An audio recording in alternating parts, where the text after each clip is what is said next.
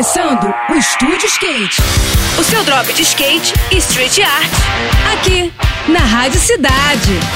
Estúdio Skate, com Guto Jimenez.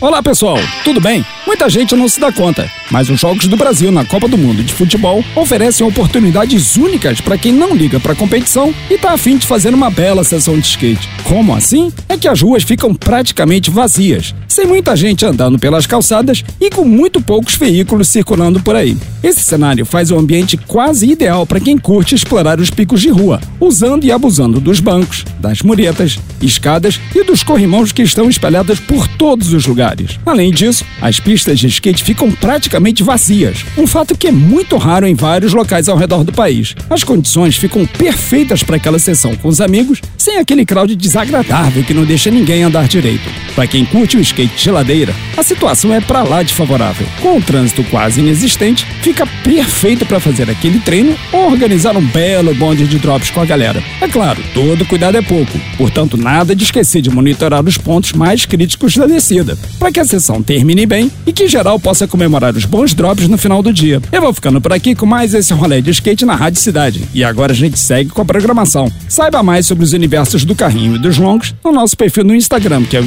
Estúdio Underline Skate, tá bom? Tudo de melhor para você, boas sessões por aí e até a próxima. Esse foi mais um. Esse foi mais um Estúdio Skate. O seu drop de skate e street art. Aqui, aqui, na Rádio Cidade.